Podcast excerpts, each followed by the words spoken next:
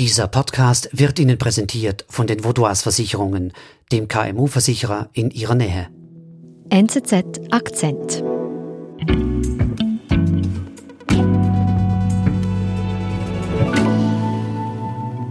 You know, I didn't choose this place, and I can't say uh, I'm not happy, but I have to uh, use to live like that. Uh, maybe it will be. Andrea, wen hören wir da?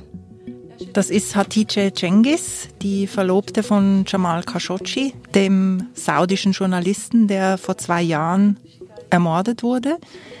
Ich konnte sie am Rande des Zürcher Filmfestivals zu einem Gespräch treffen wo der Film The Dissident gezeigt wurde über den Fall Khashoggi. Und es war sehr beeindruckend, sie zu sehen, weil sie ist halt so eine Person, die von Natur aus, würde ich sagen, eher scheu und zurückhaltend ist und die jetzt doch so aus dem Nichts ins Rampenlicht geworfen wurde sich weltweit heute halt engagiert, um ihre Mission eigentlich zu erfüllen. Andrea Sparlinger über die Frau, die zur Gegenspielerin des saudischen Kronprinzen wurde.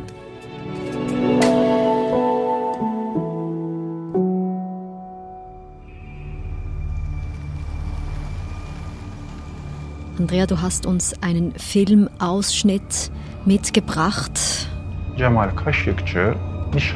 Was sehen wir hier genau? Wir sehen auf diesem Ausschnitt, wie Jamal ins Konsulat, ins saudische Konsulat in Istanbul geht. Er geht dorthin, weil er eben ein Dokument abholen muss, um Hatice zu heiraten. Er geht alleine da rein, sie hat ihn aber begleitet, sie wartet dann draußen hinter der Sicherheitsschranke auf ihn. Wann war das genau? Das war am 2. Oktober 2018 und sie wartet da draußen es sind Stunden schon vergangen und Jamal ist immer noch nicht zurückgekommen. Irgendwann merkt sie, dass das Konsulat in der Zwischenzeit schon geschlossen hat. Sie wird dann wirklich unruhig und sieht dann einen saudischen Beamten, der aus dem Konsulat kommt und spricht ihn an. Und sie erzählt dann später, dass in dem Moment, in dem sie ihm sagte, wer sie sei, dieser Mann kreidebleich geworden sei. Sie hat dann angefangen zu telefonieren, also sie hat Freunde angerufen, sie hat auch Menschenrechtsaktivisten angerufen und informiert. Und es ist dann auch die Menge äh, immer mehr angewachsen, weil immer mehr Journalisten kamen, Kameras, Medienleute, die eben über diesen Fall berichtet haben. Und es war dann irgendwann nachts so eine Riesenmenge von Leuten vor diesem Konsulat. Prominent Saudi journalist and Washington Post columnist has gone missing after visiting his country. Sie dachten in dem Moment noch, dass er einfach festgehalten wird, dass die Saudis ihn nach Saudi-Arabien aufschaffen wollten und dort festhalten wollten, weil er eben als Regimekritiker halt so unbequem geworden ist. Sie ging dann nach 13 Stunden nach Hause. Sie wollte sich etwas ausruhen und äh, sie hat in dem Moment eben, hätte sie nie gedacht, dass sie Jamal nie mehr sehen würde.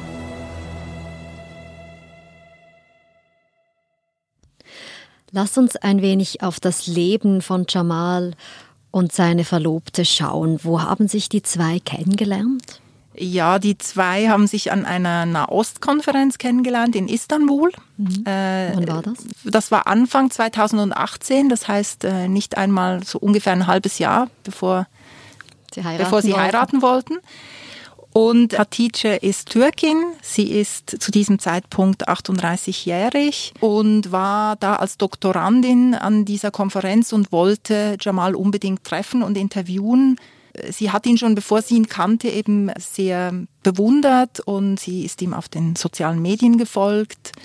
Sie, sie wusste, wer er war, weil er eben ein, ein, einer der bekanntesten Saudi-Arabien-Kenner und Regimekritiker war. Mhm. Zu dieser Zeit, dass Sie sich kennengelernt haben, eben du sagst, äh, sie hat ihn schon bewundert.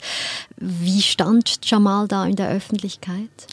Er war eben sehr bekannt, weil er eben nicht nur ein Kritiker war, sondern sehr lange auch ein Insider. Er hat über 30 Jahre lang für das Königshaus gearbeitet.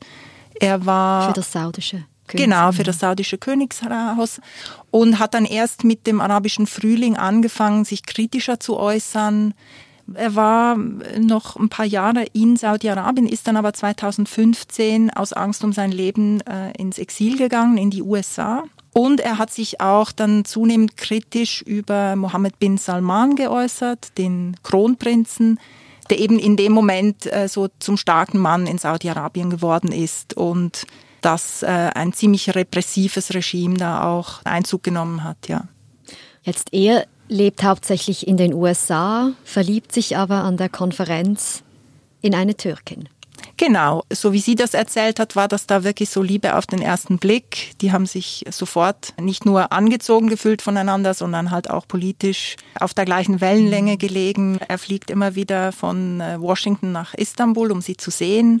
Er ähm, kauft dann auch eine Wohnung in Istanbul, um da mit ihr zu leben mhm. und macht ihr dann eben auch schon nach einem halben Jahr einen Heiratsantrag. Und das heißt, er musste eben, um sie auch heiraten zu können, in der Türkei ein Dokument vorweisen, dass er geschieden war. Mhm. Und dafür ging er dann eben an diesem 2. Oktober in die saudische diplomatische Vertretung, um dieses Dokument abzuholen und kam nicht mehr heraus.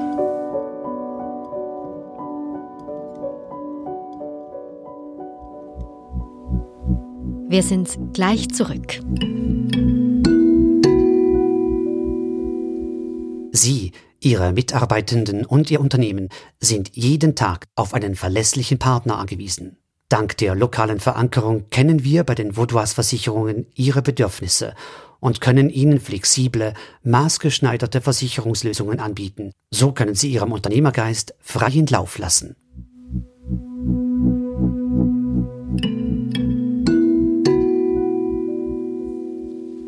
Andrea, sind ziemlich genau zwei Jahre vergangen. Was weiß man Stand heute? Was ist passiert in diesem Konsulat in der Türkei? Also als Jamal da in das Konsulat ging, erwartete ihn eben nicht nur ein Konsularbeamter, sondern ein Mordkommando. Es wurde ihm dann, nimmt man an, eine Plastiktüte über den Kopf gezogen und er wurde erstickt. Warum weiß man das? Wir wissen das, weil die Türken eben das Konsulat verwandt hatten. Man, es gibt also eine Audioaufnahme dieser grauenhaften Vorgänge. Äh, die Türken haben dann später auch jetzt nicht das Audi, die Audioaufnahme, aber ein, ein Transkript dieser Aufnahme veröffentlicht. Und vor allem hört man in dieser Aufnahme halt dann die Täter, wie sie miteinander ziemlich zynisch über diese Vorgänge sprechen. Unter anderem eben dann auch darüber, wie sie seine Leiche nach dem Mord dann in Stücke zerlegen, in einen Plastiksack packen und, und dann verschwinden lassen. Während das im Konsulat geschieht, wartet seine Verlobte nichtsahnend draußen. Wenn sie zurückblickt, was erzählt sie von dieser Zeit? Es war für sie natürlich eine schreckliche Zeit, ähm, diese Ungewissheit. Sie ähm, wusste ähm, zwei Wochen lang eigentlich nicht, was passiert war. Da kamen verschiedene Gerüchte und Lügengeschichten heraus. Also die Saudis versuchten da noch lange, das zu vertuschen. Mhm. Zwei Wochen nach der Tat haben sie dann aber zugegeben, dass Jamal eben ums Leben gekommen ist in der, im Konsulat. Sie haben aber behauptet, das sei aus Versehen geschehen und es sei da so ein kleiner Beamter irgendwie verantwortlich gewesen. Und das glaubt seine Verlobte nicht? Äh, nein, hm. Hatice hat das nicht geglaubt. Am Anfang ist für sie natürlich einfach die Welt zusammengebrochen. Sie war in eine Depression gefallen. Sie hat erzählt, dass sie auch selber hm, Todesgedanken hatte und nicht mehr weiterleben wollte. Und dann hat sie aber eben dieser Wille zu kämpfen und eben die Wahrheit an, ans Tageslicht zu bringen, was da wirklich passiert war, hat sie dann wieder zum Leben erweckt und sie hat dann da angefangen zu kämpfen. Wer ist denn in Ihren Augen verantwortlich für den Mord an Ihrem Verlobten Jamal? Für sie ist ganz klar, dass das nicht ein kleiner Beamter war, sondern dass das eben von oben gesteuert war. Sie macht den Kronprinzen selber für den Mord verantwortlich. Mhm.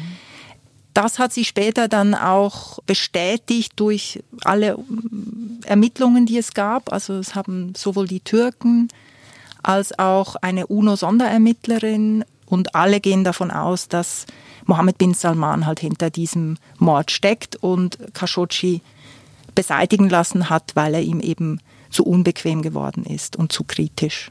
Haben diese Ermittlungen denn Konsequenzen gehabt für den saudischen Kronprinzen? Äh, bisher leider nicht. Also es gab ein Verfahren in Saudi-Arabien, das war aber sehr fragwürdig. Es wurden da ein paar kleine Fische zum Tode verurteilt und dann später wieder begnadigt. Es läuft jetzt seit Juli auch ein Verfahren in der Türkei das aber natürlich ohne Anwesenheit der Hauptangeklagten und von daher ist auch nicht klar, welche konkreten Folgen das dann wirklich haben wird. Jetzt hast du die Verlobte getroffen, die seit zwei Jahren für Gerechtigkeit kämpft, sieht aber, dass niemand zur Verantwortung gezogen wird, hast mit ihr gesprochen. Was sagt sie? Glaubt sie überhaupt noch daran, Gerechtigkeit, eine Form von Gerechtigkeit zu erfahren? Ja, sie sagt, dass sie daran glaubt, dass sie sonst gar nicht weiterkämpfen könnte. Also, dass sie wirklich immer noch daran glaubt, dass irgendwann die Wahrheit an, an die Oberfläche kommt. We will see. Sometimes uh, justice late, but will come. Sie hat auch auf politischer Ebene noch nicht so viel erreicht. Es gab zwar kurzfristig sehr viel Aufsehen, es hat dann aber sich gezeigt, dass vor allem die USA, aber halt auch äh, viele europäischen Staaten die wirtschaftlichen Beziehungen zu Saudi-Arabien höher gewichten mhm. als den Kampf für Menschenrechte. Darüber ist sie sehr frustriert. Sie sagt aber auch, dass sie halt doch sehr viel erreicht habe in diesen zwei Jahren, nämlich diesen Fall halt bekannt gemacht zu haben. Und sie sagte auch, dass sie sehr glücklich darüber ist, dass heute jeder weiß, wer Jamal Khashoggi war und wofür er gekämpft hat. All people around the world knows Jamal right now. So and his ideas and his, und ähm, dass die Saudis ihn sozusagen nicht zum Schweigen bringen konnten. Wie ist deine Einschätzung jetzt, wo du sie auch getroffen hast, mit ihr gesprochen hast? Was bewirkt ihr Kampf? Sie hat natürlich auf einer medialen Ebene schon auch sehr viel erreicht in dieser Zeit. Sie hat das Bild von Mohammed bin Salman äh, schwer angekratzt. Und mhm. der hat halt vor diesem Mord versucht, sich in der Öffentlichkeit so als ein moderater ähm, Reformer auch darzustellen, mhm. ein Herrscher, der eben auch den Frauen wieder erlaubt, Auto zu fahren. Und dieses Bild ist nun zerstört, weil eben auch klar geworden ist nun, dass er eben ein sehr skrupelloser Machtmensch ist, der seine Konkurrenten und auch seine Kritiker einfach aus dem Weg räumt. Und der Fall zeigt aber eben auch, dass eine einzelne Person wirklich einen Unterschied machen kann. Hatice hat dadurch, dass sie vor diesem Konsulat stand und äh, ausgeharrt hat, dadurch, dass sie eben nachher dann auch als Augenzeugin diese Gerüchte, die von den Saudis gestreut wurde, widerlegen konnte. Mhm. Und dadurch, dass sie eben weiter gekämpft hat für die Wahrheit, hat sie wirklich einen Unterschied gemacht. Sie hat den Fall in der Öffentlichkeit behalten. Er wäre sonst wahrscheinlich einfach vergessen gegangen, wie viele andere Menschenrechtsverletzungen und wird jetzt aber bei uns im Bewusstsein bleiben.